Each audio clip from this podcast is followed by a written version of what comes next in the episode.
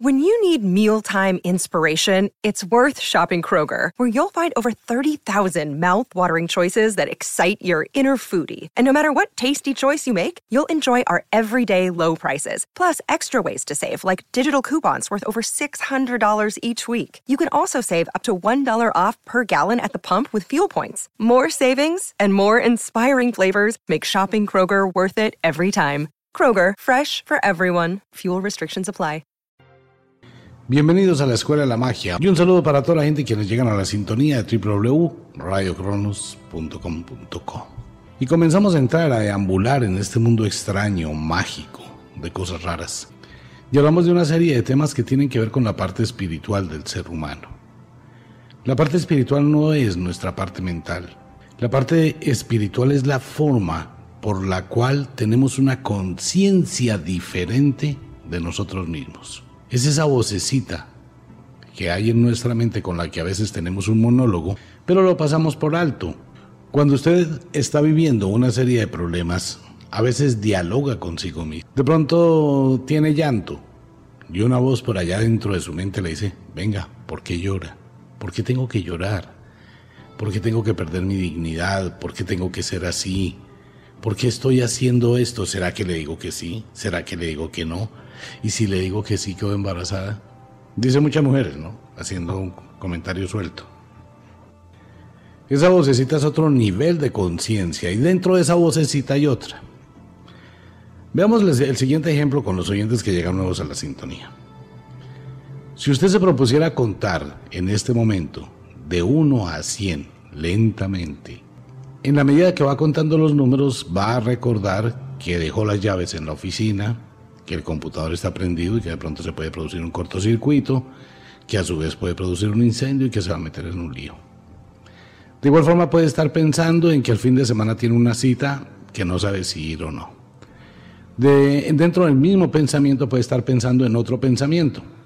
La pregunta es, ¿con qué energía o qué tipo de pensamiento es el pensamiento que está controlando lo que usted piensa? Así de simple. Ahora bien, ¿qué es esa entidad, qué es esa fuerza que hace que usted piense? No en contar números, no, lo que está haciendo, lo que está gobernando su vida, que está dentro de usted en lo más profundo, es el espíritu, la identidad que está encarnada en su cuerpo. Cuando de pronto usted va a tener un problema y algo le dice, contrólate. Mm, bueno, no lo voy a tomar tan a la ligera. La gente en la antigüedad, los abuelos, las abuelas y muchísima gente cuando tenía que tomar una decisión, decía, espere y lo consulto con la almohada. De pronto vivimos un problema y le dicen a uno alguna serie de cosas que le quedan rebotando en la cabeza y uno se va para la casa de mal genio, enfurecido, y llegó y se puso a pensar, venga, ¿yo qué estoy haciendo? ¿Por qué contesto así? Y por allá otro pensamiento le dice usted ha cometido errores y tiene uno un monólogo consigo mismo y dice sí, qué pena la embarré, voy a pedir disculpas. Coge el teléfono, llama, pide disculpas. ¿Qué es lo que hace que usted se mueva? Entonces no es la conciencia. Hablamos de algo que está más allá de nuestros sentidos y que está implícito, sumergido en lo más profundo de la carne. Ese es el espíritu y eso es la espiritualidad. Espiritualidad de la que nosotros suponemos de la gente que es devota de un una determinada creencia. Eso no es espiritualidad. No es que yo soy muy espiritual, soy devoto del Dios Padre Roca, soy devoto de la pata de conejo, soy devoto o devota o devotar. Todo eso no encaja dentro del mismo principio.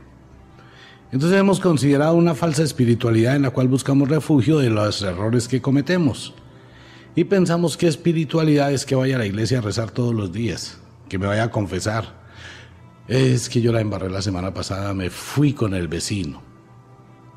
Dicen muchas mujeres, ¿no? No, no hay ningún problema. Eh, al hombre le dijeron, no desearás la mujer del prójimo. Pero en ningún versículo existe que le hayan dicho a las mujeres que no deseará al hombre de la prójima. Entonces no, hay lío, yo no salí con ella, ella salió conmigo. Todo ese tipo de cosas de la espiritualidad es realmente lo que nosotros tenemos con nosotros mismos cuando tenemos un nivel diferente de conciencia sin dejar de ser nosotros. No necesito para ser espiritual irme al mundo del ascetismo, así como hacen los ascetas en la India. Obvio, cualquier persona y todo el mundo es libre de hacer lo que le plazca y como quiera. Por eso no se puede colocar leyes a la libertad humana de lo que se haga de la piel hacia adentro. El asceta se consigue una colcha, va, se sienta allí todo el día, cruza las piernas en una posición de yoga, se concentra y trata de vivir en su mundo interior. No come, no duerme, bueno, en fin, eso es lo que él hace. Y mucha gente dice, oh, es un gran siervo, es una zeta, es un iluminado. Pues no hay tal. Venga, le aclaro a todos los oyentes que escuchan este programa. Si bien soy un poquito, ¿cómo se dirá? Irónico, algo subido de tono en algunos temas, eh, lanzo unas puntaditas bastante a veces ofensivas o incómodas referente a algunos temas que son quisquillosos y molestos, y mucha gente se resiente por ello. Pero hay que hablar las cosas tal como son, sin ponerle a esto tanto protocolo, tantas arandelas, tantas decoraciones. Mire, el mundo ha estado lleno de una cantidad de charlatanes, la cosa más tenaz. A mí me dicen que soy un charlatán, claro, me gusta hablar, me gusta charlar, me gusta hablar de todo. No impongo una verdad, soy loco. Ocurre que en el mundo, en la historia del mundo, hemos visto que nos han impuesto una cantidad de maestros. ¡Wow! El maestro espiritual, el conde de Saint Germain, ese era un estafador. Ah, que el gran maestro en la India que puede caminar sobre fuego. Ese es un viejo truco de ilusionismo muy fácil de hacer. Ah, que el maestro espiritual, el monje tibetano de no sé dónde diablos. Ah, que el Maestro Jesús, wow, el gran ser iluminado de la llama azul, de la llama dorada, de la llama verde pollito. ¿No hay verde pollito? Claro que sí, yo conozco pollitos verdes que le regalaban a uno en el colegio con el famoso ping-pong. Entonces nos han hablado de maestros elegidos, iluminados, superdotados, sabios, y de unos seres con unas eh, eh, supuestas cualidades humanas eh, supremamente importantes y que rayan con la divinidad. Entonces hablamos de una cantidad de tipos que nos venden una idea de andar, eso es muy fácil, ¿no? Se consigue un, hábito grande, que tenga unos buenos mangones donde uno pueda colocar las manos adentro del hábito, se va caminando en una plena oración, lo insultan, no importa, insúltame hijo, me pegan, vuelve y hazlo, soy masoquista, dame más duro. Lo escupen, sigue haciéndolo. Me crucifican. Oh, los amo. Clavad más profundo el clavo. Entonces la gente dice, wow, qué maestro espiritual. Pues sí, pero eso no existe. No ha existido, son leyendas, son inventos, son creencias. Muéstrenme un solo maestro espiritual. Si llegara a existir un maestro espiritual real, que tuviese la capacidad de tener un dominio total sobre el mundo. A ese tipo no le importaría un soberano carajo, ni este mundo, ni el mundo de absolutamente nadie. ¿Por qué? Porque comprendería la tontería de tratar de enseñarle al mundo algo que el mundo no está preparado para saber y que ni siquiera lo entendería. ¿Y qué pasaría con ese maestro? Ah, eso sí tendría una cantidad de gente alrededor de él Maestro, ¿me puede ayudar para pagar la deuda que tengo que me gasté en diciembre toda la plática? Maestro, ¿cómo hago para que, me, para que regrese el amor perdido? Maestro, ¿me puedes iluminar con tu sabiduría cómo me gano el chance? Maestro, si yo salgo con mi novio este fin de semana, ¿usted me ayuda que no va a quedar embarazada? Lo único que le preguntarían a ese maestro sería absolutamente cosas como esa. Ah, el maestro iluminado. Yo voy a ir a una conferencia que va a dictar el monje que vino de no sé dónde y que va a hablar hermanos. Y le va a poner esa vocecita, ¿no? Hermanos, vamos a hablar del perdón. El perdón es la mayor estupidez que puede tener un ser humano al perdonar al que le ha hecho daño. Eso es verdad, ¿no? Realmente es verdad. No, amigo mío, no existen maestros, no hay iluminados, no hay seres que sean superiores en el ser humano a ninguno. La verdadera espiritualidad se caracteriza por un espíritu de temple, por la gente que lucha.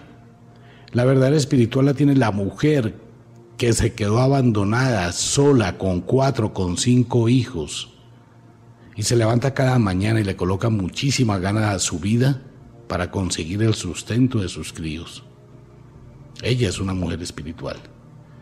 La verdadera espiritualidad está en la persona que está en la cárcel privada de la libertad porque su amigo lo engañó, porque su amiga lo traicionó, porque el novio le engañó, como la colombiana que se encuentra hoy en las rejas de China, porque su novio la engañó al entregarle el computador con cocaína.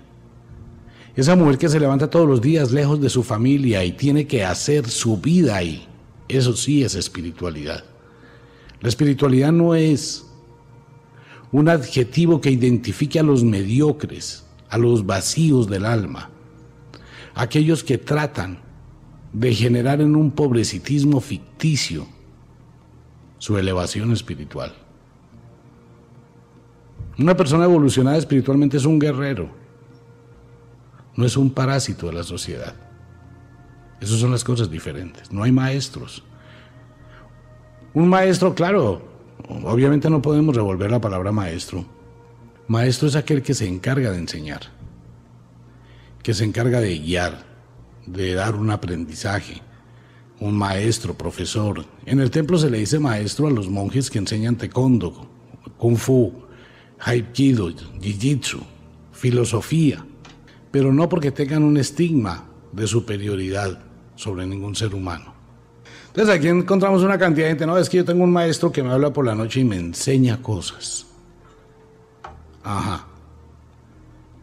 El gran filósofo Lao Tse, Confucio y todos los filósofos chinos hablan de la filosofía como debo vivir, pero no eran unos seres débiles que si me quieren crucificar, crucifíqueme, sin luchar, sin pelear. No, el verdadero evolucionado espiritual es un guerrero es aquel que se levanta cada mañana y confronta y enfrenta la vida de una forma distinta. Si buscamos refugiarnos en una falsa espiritualidad detrás de un Cristo clavado en la cruz, eso es más que un absurdo. Si pensamos que con ir a misa cada ocho días, rezarle a los ángeles y a no sé quién y a los muertos y así sé cuándo, vamos a tener un concepto divino diferente, eso es pura y física basura. Si miráramos el corazón de muchísima gente que le ora a su Dios, cualesquiera que éste sea. Y podemos verlos hincados de rodillas, con una camándula o con un malá en la mano, rogándole a su Dios, allá concentrado. Yo quiero ser mejor, Señor. Dame la sabiduría para comprender a mis enemigos y perdonarlos. Dame, oh Señor, yo te pido tu sabiduría para encontrar un trabajo digno y de hacer no sé qué y si sé cuándo y un acto de constricción profundísimo. Y cuando este degenerado termina de hacer una oración, llega a su casa a maltratar a la esposa, que es la que le hace la comida, que es la que le atiende, que es la que lo cuida, y llegó agresivo con ella. Acaba de salir de la iglesia y va a mata, y va y mata a su hija, a su hijo y a su esposa, y le pega 48 puñaladas como pasó en Estados Unidos acabando de salir de un retiro espiritual. Por favor, reaccionemos un poquito, la espiritualidad es otra cosa.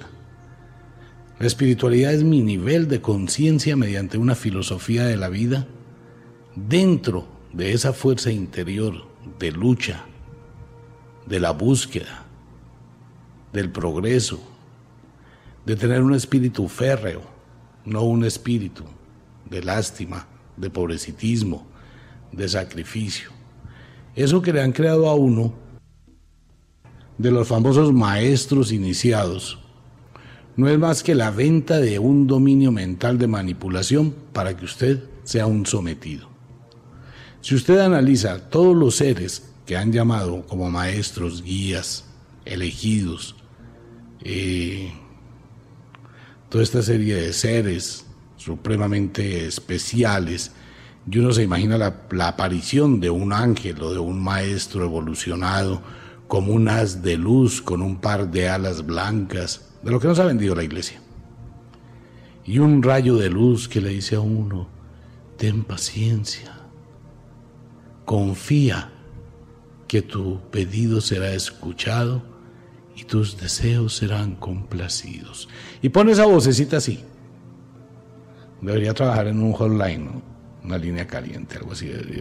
Como hasta chévere para las mujeres. Hola, ¿cómo estás? Buenas noches. Te voy a complacer en tus deseos más corruptos, prohibidos e impublicables. Así que comienza a imaginar todo lo que deseas. Bueno, y cosas así más o menos, ¿no? Claro, hay entidades de otro tipo de dimensiones que tienen una aparición así, pero tienen un carácter muy fuerte. Bajo ese orden de ideas, recordemos una vieja historia, basada en un acontecimiento real, porque esto no es ficticio, de donde sacamos este tema al que estamos hablando. En la India existía un gran palacio donde un rey muy poderoso construyó un gran imperio, todo un imperio, con grandes murallas. Este rey llegó a tener su hijo, era su hijo adorado. Entonces el rey dijo, yo no quiero que él sufra, yo quiero que mi hijo se prepare para seguir mis pasos, ser el rey, que sea un príncipe y que tenga una vida tranquila. A este príncipe le consiguieron un amigo, que era su guardaespaldas, su sirviente, se llamaba Siddhartha. Y Siddhartha lo acompañaba para todo lado. Bueno, y el, ¿para dónde iba ese, ese príncipe? Él iba detrás y jugaban y reían y no sé qué y sí sé cuánto. Un día cualquiera, el príncipe Siddhartha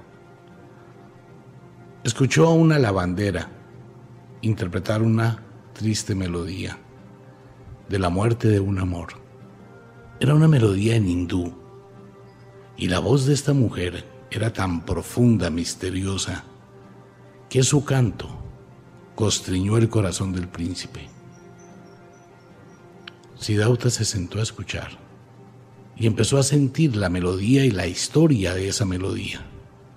Entonces la mujer cantaba del dolor, de la ausencia, del vacío que deja una persona cuando ama profundamente y tiene que partir y la otra persona queda en el, en el limbo total de una vida sin saber a dónde ir.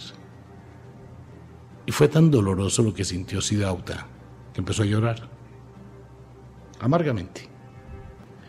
Se fue corriendo donde su papá, el rey, le dijo, Padre, ¿qué es esto que siento?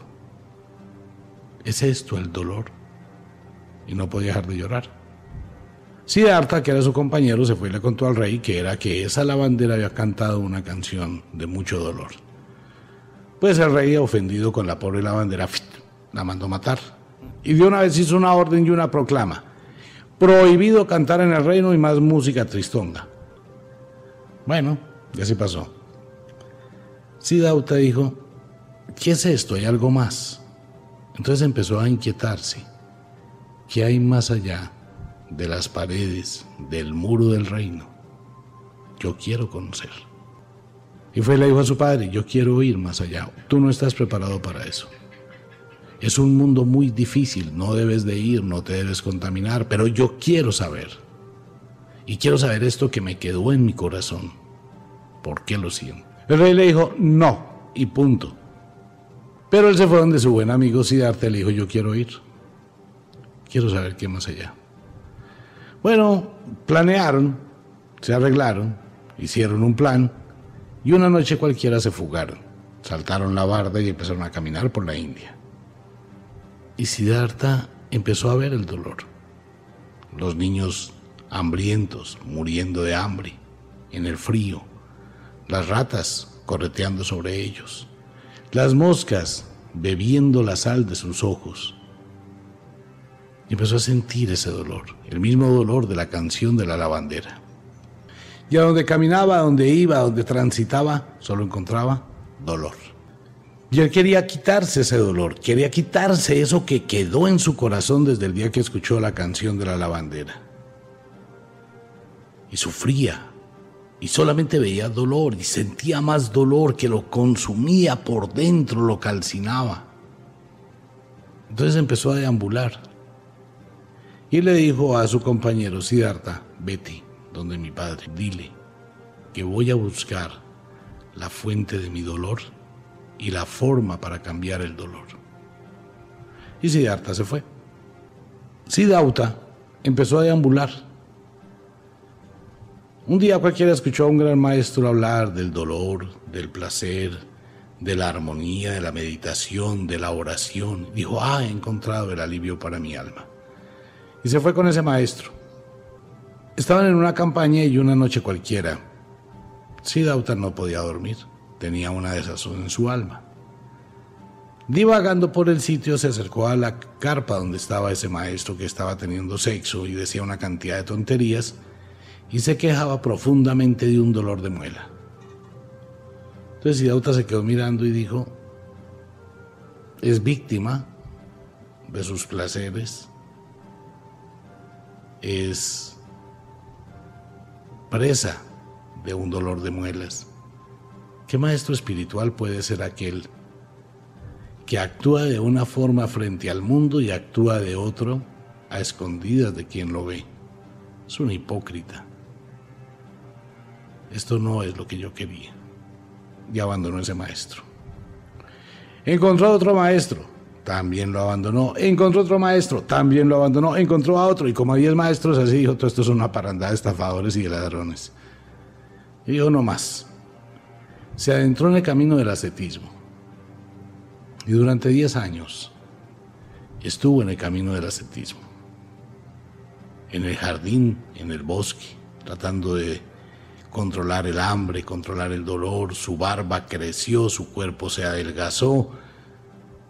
Un día cualquiera se puso a pensar, ¿qué es lo que yo estoy haciendo aquí con esto? No comía casi nada más que unos frutos. Y ese día pasó un verdadero maestro, pero no era un maestro jactancioso de que era un iniciado espiritual. Era un maestro. Iba un hombre en una canoa con su hijo y llevaban una laúd entonces, Siddhartha estaba mirándolos y escuchando lo que el hombre le decía a su hijo frente a la, cómo tocar la laúd. El padre le decía a su hijo, mira hijo, las cuerdas de la laúd son como la vida. Si la tiemplas demasiado y le exiges demasiado y la llevas a un extremo demasiado, la rompes. Si la dejas muy suelta, vacía, sin sentido, no suena debes buscar siempre la armonía y el equilibrio. Ese gran maestro, que no sabía que era maestro, porque era simplemente un pescador, lanzó esa frase al corazón directo de Siddhartha. Siddhartha dijo, estoy llevando mi vida a un extremo donde no tengo nada, yo no estoy haciendo nada. Y empezó a caminar, se salió del ascetismo. Caminando y caminando, estaba cansado aburrido, harto, con hambre. Y empezó a llover. Y había un árbol gigantesco de enebro. Fue y se sentó allá entre un huequito del árbol de enebro y dijo, he buscado maestros, he buscado la respuesta en la calle, en la muerte, en el sufrimiento, en el dolor. He seguido a una cantidad de gente. He hecho ascetismo, me he castigado, me he lacerado, he dejado de comer, he hecho penitencia. Pero hay algo que yo no he hecho. Buscar la respuesta dentro de mí. Y se sentó y dijo a sí mismo, voy a morir, pero no me voy a parar de este árbol de enebro hasta que conozca mis deseos más profundos. Y empezó a entrar en un estado de profunda meditación. Siddhartha Gautama entró en tan profundo estado de meditación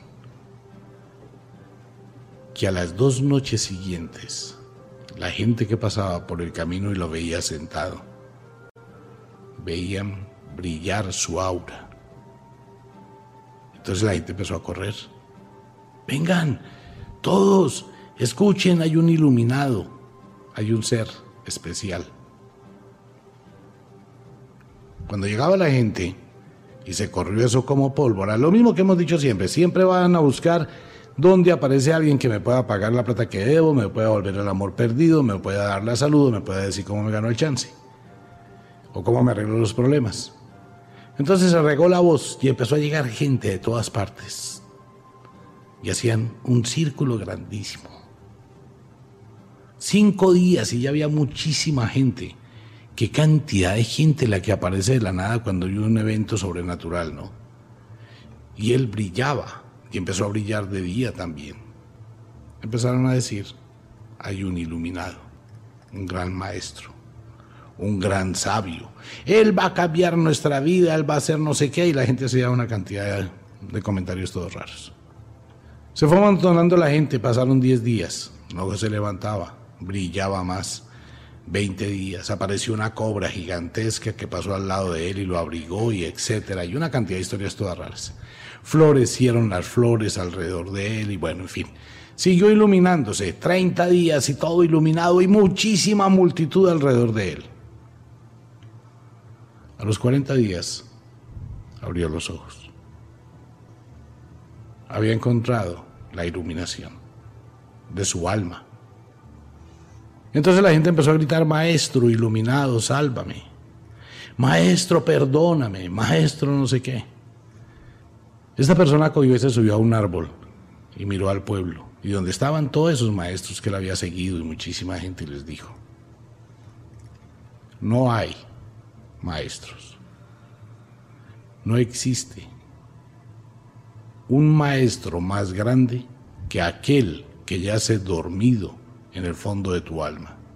Y encima de la rama empezó a declamar el desiderata. Es usted el que forma su vida. Aprenda a ser feliz. Aprenda a liberarse del dolor. Y empezó a declamarlo, ¿no? Camina plácido entre la prisa y el ruido y piensa en la paz que en el silencio se puede encontrar. Ese día nació Buda, el iluminado. Buda después se casó, nunca volvió al palacio. Él se casó en una casita muy humilde, vivía y se levantaba todas las mañanas, llegó a tener hijos él salía a las escaleras de su casa, se sentaba en posición flor de loto y le hablaba a la gente. Nunca fue maestro, nunca escribió. Eso, ese cuento que hay hoy de los siete senderos de Buda, los siete caminos y todo ese cuento, no, eso fue inventos después porque Buda nunca escribió nada. Él simplemente hablaba y vivía con su mujer y vivía con sus hijos y de vez en cuando se dedicaba a la orfebrería. Esa es la historia de Buda, del budismo que conocemos.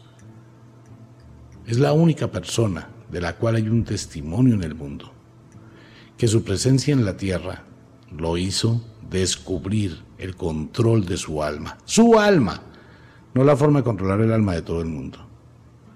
Y él lo decía, no hay maestros, no los hay, amigo mío. No hay una espiritualidad escondida detrás de una devoción. La verdadera espiritualidad está en nuestra forma de ser, nuestra forma de actuar, nuestra forma de tener simultáneamente la serpiente, el tigre, la grulla, el dragón, simultáneamente nuestra actitud, en la forma como manejamos la vida, en tener esa posibilidad grandísima de controlar nuestras emociones, en tener la capacidad de controlar nuestra mente, en tener la capacidad de buscar soluciones y no problemas. Esa es la espiritualidad.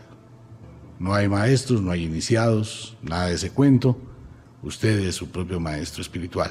Mucha gente que quiere decir, no, eso no es cierto, yo sigo al maestro fulanito de tal, que me parece el ser más divino, espectacular del mundo. Siga lo que usted quiera. Así sea una mentira, pero cuidado, no sé, cuando se desengañe no vaya a pelear o como me escribió que un señor, no es que usted es un tal, porque, bueno, mi mamita está muerta, no, importa lo que me digan. Usted como niega la presencia del gran Maestro Jesús. Ajá, porque es que el Maestro Jesús nunca existió, ningún Jesús ha existido. Y uno no puede basarse de que sí existió porque lo dice la Biblia, no, pues eso es pura carreta. Y si hubiera existido Jesús, pues no sé, a ese señor le faltarían como, como un poquito de camarones o algo así, langostinos. Primero porque maldice una pobre higuera. ¿Qué culpa tiene la higuera de no tener hijos? Maldecir una higuera es lo más fácil que hay en este mundo y uno puede secar no una higuera, toda una finca si quiere. El asunto sería, eso no va en ningún maestro. El asunto no sería maldecir la higuera porque eso es muy fácil. Usted lo puede hacer en su casa un día estos cuando esté de mal genio así bien, pero bien cuac cuac. ¿Usted me entiende? Pase la mano cerca de una planta y dígale, te secas y te mueres. A los tres días la planta está seca y muerta. Eso es lo más fácil. Lo difícil sería que pase al otro día y que la higuera tenga higos, ¿cierto? Ah, es que cuando uno quiere manipular a la gente, puede ir por lo más fácil. La gente, ¡Ah! ¡ay, milagro! Porque se considera que no puede hacerlo. Nada que ver con ese tema. Amigo mío, el verdadero maestro es usted. En la forma como rija su vida y controle sus sentimientos y sus emociones y salga adelante. Tendrá que exigirse, pero lo logrará. Le recuerdo, no soy poseedor de ninguna verdad, ni muchísimo menos. Abogamos un poquito por la libertad del espíritu, por ponerle ganas a esta vida. De ocho, si no se me olvida, voy a contarle la historia de cómo llora la muerte cuando se lleva a los muertos. La muerte llora cuando se lleva a un muerto. ¿Y por qué llora la muerte? Porque dice, otra vez me llevo un alma que perdió toda una vida y no sirve para nada en el más allá. Porque nunca fue capaz de luchar. Porque nunca evolucionó espiritualmente. La muerte llora cuando causa la muerte. Dulces sueños, feliz noche. Chao.